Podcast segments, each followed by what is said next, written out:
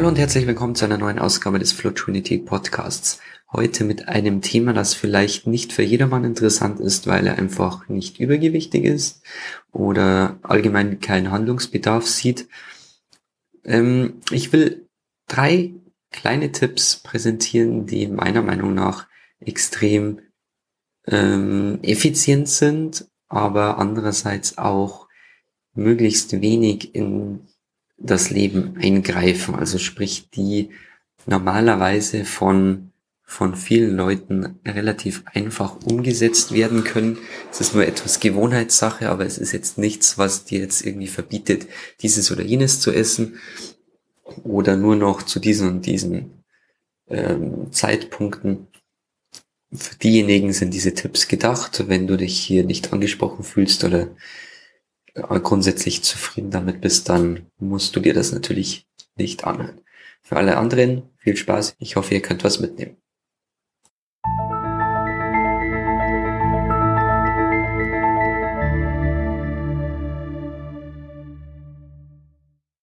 Das Thema Abnehmen ist jetzt sicherlich nicht für jeden Zuhörer hier ein Thema.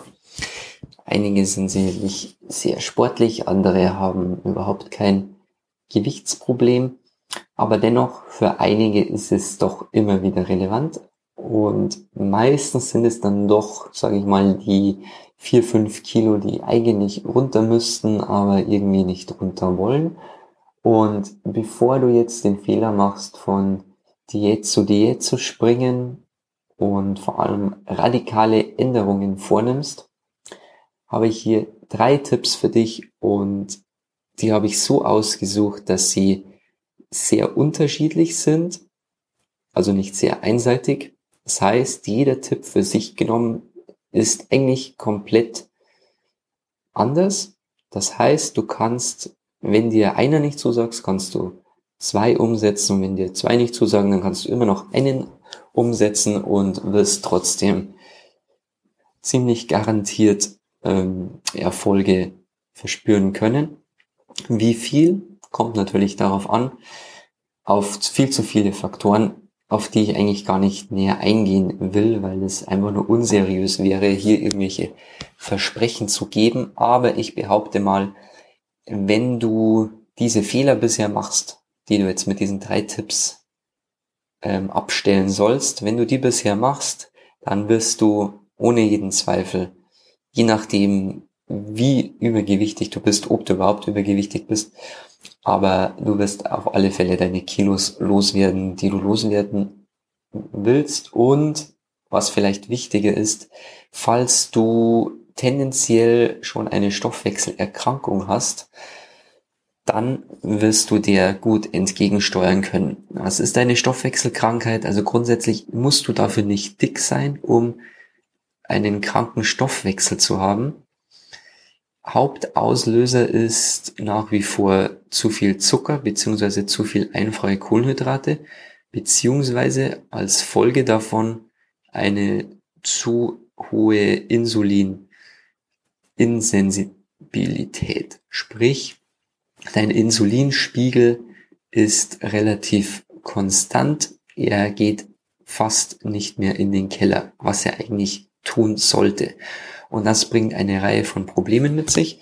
Wenn du jetzt jemand bist, der jetzt nicht dick ist, aber du neigst dazu, an den Hüften jetzt Fett anzusetzen, also dieses hässliche Bauchfett, sage ich mal, dann ist die Wahrscheinlichkeit relativ groß, dass dein Stoffwechsel ähm, vielleicht nicht mehr ganz so funktioniert. Und wenn du jetzt dann noch, wenn ich jetzt behaupte, du isst einige Zuckerprodukte, du trinkst viel Cola, du isst viele Nudeln, Kartoffeln und so weiter, machst vielleicht auch noch wenig Sport, isst relativ lange über den Tag verteilt, sprich um sieben in der Früh frühstücken und um neun auf Nacht noch Abendessen.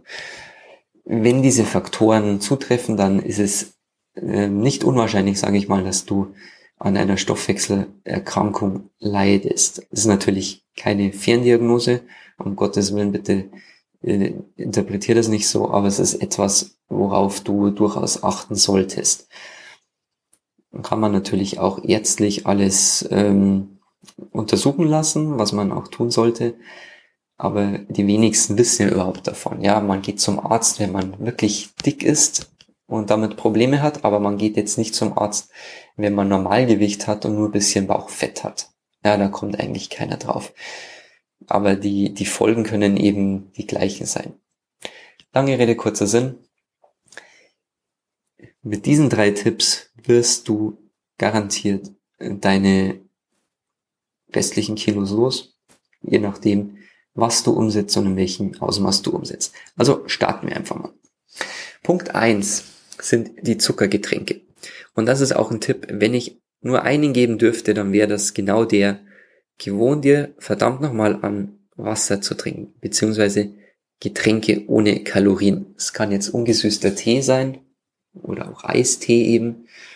Wichtig ist aber, dass es keine Kalorien hat. Warum ist das wichtig? Zum einen haben diese zuckerhaltigen Getränke, wie der Name schon sagt, Zucker. Und der wirkt fast zu 100 Prozent auf Insulin. Sprich, wenn du das zu dir nimmst, steigt dein Insulinspiegel. Was passiert, wenn Insulin steigt im Blut? Dann heißt das, Glucose, also was aus dem Zucker gewonnen wird, muss gespeichert werden. Wo wird das gespeichert? Zum einen mal wird es ähm, direkt als Energie verwendet. Ja, wenn du jetzt zum Beispiel Sport machst und dir eine Cola reinschüttest, dann wird es sofort als Energie verwendet. Deswegen ist es auch sinnvoll, dass man jetzt bei einem Marathon oder einem Ironman oder was auch immer sich mit Zuckergetränken vollschüttet. Ja, diese Energie ist schnell verfügbar und sie macht dich auch sicher nicht dick.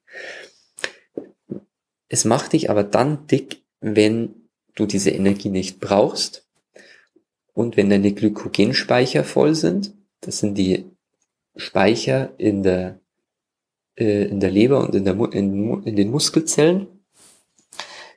Wenn die voll sind und du hast einen hohen Insulinspiegel, und die Glucose aus dem Zucker muss irgendwo hin, dann wandert sie einfach nur ins Fettgewebe. Sprich, wenn du Insulin ausschüttest, sagst du dem Körper, speichere Energie. Also, die, der Zucker aus einer Cola zum Beispiel, wenn du jetzt keinen Sport machst, wenn deine Glykogenspeicher gefüllt sind, und das sind sie meistens, bei unseren sitzenden Tätigkeiten, dann speicherst du einfach nur Fett. Und das, das ist einfach mal der einfachste Weg, um fett zu werden. Deswegen Zuckergetränke ist der erste Punkt. Deswegen vermeiden. Der zweite Punkt ist, du trinkst diese Dinge ja oft noch zwischen den Mahlzeiten. Es wäre okay, wenn du jetzt drei Mahlzeiten am Tag hast und sagen wir mal zu zwei Mahlzeiten Zuckergetränke zu dir nimmst. Ja, dann kannst du sagen, okay, zur Mahlzeit, du isst jetzt eine Pizza, der Insulinspiegel steigt sowieso, dann kann ich mir jetzt auch noch eine Cola gönnen.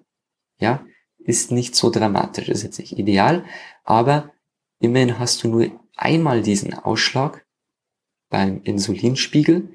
Du erzählst dem Körper oder gibst dem Körper den Befehl, einmalig jetzt was zu speichern aber du machst es nicht ununterbrochen. Wenn du jetzt aber zwischen den Mahlzeiten auch noch diese Zuckergetränke zu dir nimmst, dann befiehlst du deinem Körper eigentlich ununterbrochen Energie zu speichern. Das geht oft los mit dem Orangensaft in der Früh und endet halt bei der Cola oder beim Glas Wein dann abends. Also, Zuckergetränke sind aus diesen beiden Gründen Dickmacher Nummer eins. Und die Alternative ist halt nicht schön. Ja, das sind zum einen die Süßstoffgetränke, die sicherlich nicht jedem so schmecken. Aber Süßstoff hat eben den Vorteil, dass der Insulinspiegel davon nicht beeinflusst wird. Und das ist eben der entscheidende Punkt. Aber im Idealfall verzichtest du auf solche Süßstoffgetränke und nimmst einfach Wasser. Das kannst du mit, mit Geschmack in Form von Zitrone, Orange, Limette oder was auch immer noch in irgendeiner Form anreichern. Kohlensäure ist auch ein Punkt, der für viele wichtig ist. Aber freunde dich irgendwie mit Wasser an. Das wäre Tipp Nummer eins. Und wenn du das umsetzen kannst, dann sind die beiden anderen Punkte nur noch Bonus. Also, das war mit Abstand der wichtigste Punkt. Der nächste Punkt, nicht unbedingt effizient, aber auch aus anderen Perspektiven ähm, wichtig, und das ist das Stehen. Wenn du jetzt eine sitzende Tätigkeit hast, hast du zum einen den Nachteil, dass du dabei keine Kalorien verbrennst, weil die Bewegung einfach fehlt. Der zweite Nachteil ist, dass dein Fettstoffwechsel nicht angeregt wird. Und der dritte Nachteil, das ist jetzt hier kein Thema, weil wir ums Abnehmen reden, ist natürlich, dass du bestimmte Muskelgruppen ähm, nicht belastest, dass diese verkürzen und einige ähm, körperliche Veränderungen mit sich bringen, die nicht unbedingt vorteilhaft sind langfristig. Sprich irgendwann auch Rückenbeschwerden, Schildkrötenpanzer und so weiter. Aber darauf wollen wir jetzt hier gar nicht näher eingehen. Wenn du dir es irgendwie angewöhnen kannst, zumindest ein paar Stunden am Tag mehr zu stehen, als du es jetzt machst, dann hast du schon viel gewonnen. Und du brauchst da gar keine Kalorien zu zählen. Ist scheißegal. Es geht nicht primär um den Kalorienverbrauch, sondern vor allem auch darum, den Fettstoffwechsel mit anzuregen und diese minimalen Bewegungen mitzuhaben. Ja, es erfordert halt einfach etwas mehr Energie zu stehen, als ständig zu sitzen. Es ist nicht immer angenehm, deswegen ist es wichtig, und das habe ich persönlich auch, einen Schreibtisch zu haben, der eben beide Funktionen hat, sprich, den du einfach verstellen kannst und dann auch mal wieder sitzen kannst. Also auch ich stehe nicht ununterbrochen, habe ich mal eine Zeit lang, aber kann ich jetzt nicht behaupten, dass das einfach umzusetzen wäre und dass ich es wirklich für jeden empfehlen könnte. Also es ist wirklich auch eine Umstellung. Aber so ein Stehpult oder ein verstellbarer Schreibtisch ist eine Investition, die sich lohnt und die auch dein Arbeitgeber, falls du einen hast, auf alle Fälle mit fördern sollte, weil er hat auch ein Interesse daran, dass du lange gesund bleibst, dass du wenig Krankentage hast und dann ist scheißegal, ob du jetzt für so einen Schreibtisch 300 oder 600 Euro ausgibst, beziehungsweise er ausgibt. Wenn er ein kluger Chef ist, dann wird er das auch nachvollziehen können. Also das wäre so der, der Bonus-Tipp, wenn du das mit den Zuckergetränken sowieso schon hinbekommst. Der nächste Tipp ist wiederum etwas einfacher, sage ich mal, aber trotzdem wichtig, vielleicht sogar noch wichtiger als die Zuckergetränke. Und das ist das Frühstück. Beim Frühstück machen die meisten Leute den ganz großen Fehler, dass sie auf einfache Kohlenhydrate beziehungsweise wirklich auf Zuckerprodukte setzen. Und dann muss man sich nur mal anschauen, was es so im Frühstücksregal, sage ich mal, im normalen Supermarkt gibt. Da sind so 90 Prozent Frosties und Cerealien und keine Ahnung, wie sie sich nennen. Lion Cereals, Smacks, keine Ahnung, Schokopops und so weiter und so fort. Im Prinzip ist es alles das Gleiche. Das ist, sind irgendwelche Getreideprodukte und die so stark mit Zucker angereichert sind, dass sie gut schmecken. Und Brotaufstrich ist im Prinzip das nächste. Nutella, Marmelade, Honig, die sind alle extrem zuckerbelastet. Man sagt zwar, Honig sei gesund und so weiter, aber es ist trotzdem eine Menge Fructose und das hat langfristig auch eben Einfluss auf den Insulinspiegel. Was heißt langfristig? Es wirkt nicht ganz so extrem wie jetzt zum Beispiel Smacks oder wirklich der klassische Haushaltszucker, sage ich mal.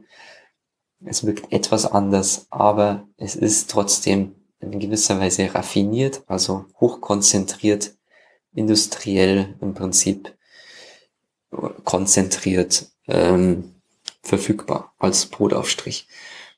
Nutella ist natürlich nochmal industrieller und mit normalem Zucker, sag ich mal, versehen. Deswegen darfst du auch nicht den Fehler machen, Honig oder Marmelade jetzt gleichzeitig als gesund einzustufen. Gleiches gilt für Smoothies und Fruchtsäfte. Eigentlich ist es nur konzentrierte Fructose. Die Frucht ist eigentlich so vergewaltigt worden, dass nicht mehr wirklich was davon übrig bleibt. Sprich, das Problem ist, du hast keine Ballaststoffe, die du in den originalen Früchten hast. Ja, wenn du jetzt so einen Apfel zum Beispiel isst, dann hast du da immer noch eine Menge Ballaststoffe mit drin. Das sind zum Beispiel die Schalen oder die Schale selber, die eben einen hohen Ballaststoffanteil hat. Wenn der Apfel jetzt aber als Fruchtsaft verarbeitet wird, dann fehlen die Ballaststoffe beziehungsweise sie wirken nicht mehr. Und dann hast du auch kein Sättigungsgefühl. Deswegen kannst du so einen Apfelsaft pur, kannst du saufen ohne Ende im Prinzip während du jetzt nicht ohne Ende Apfel essen könntest. Also Äpfel essen könntest. Eben weil die Ballaststoffe sättigen und dir relativ schnell sagen, okay, es reicht, ich kann nicht mehr. Sprich die Quellen auf und füllen den Magen und den Darm. Also, was ist jetzt beim Frühstück die Alternative? Die Alternative ist ganz einfach. Fett und Eiweiß oder alternativ gar kein Frühstück. Letzteres hört sich für einige schlimm an, aber der Punkt ist der, es ist für viele nur deswegen nicht vorstellbar, weil sie auf diesen Zucker angewiesen sind. Sprich, wir haben ein Hormonsystem, das uns sehr genau die Essenszeiten vorgibt.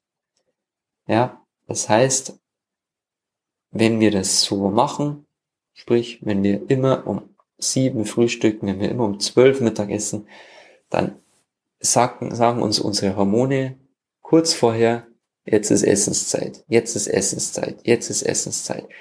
Eigentlich unabhängig davon, wie satt wir sind oder was wir vorher gegessen haben. Diese Hormone werden ausgeschüttet, wenn es so, so, sozusagen als Gewohnheit einprogrammiert ist.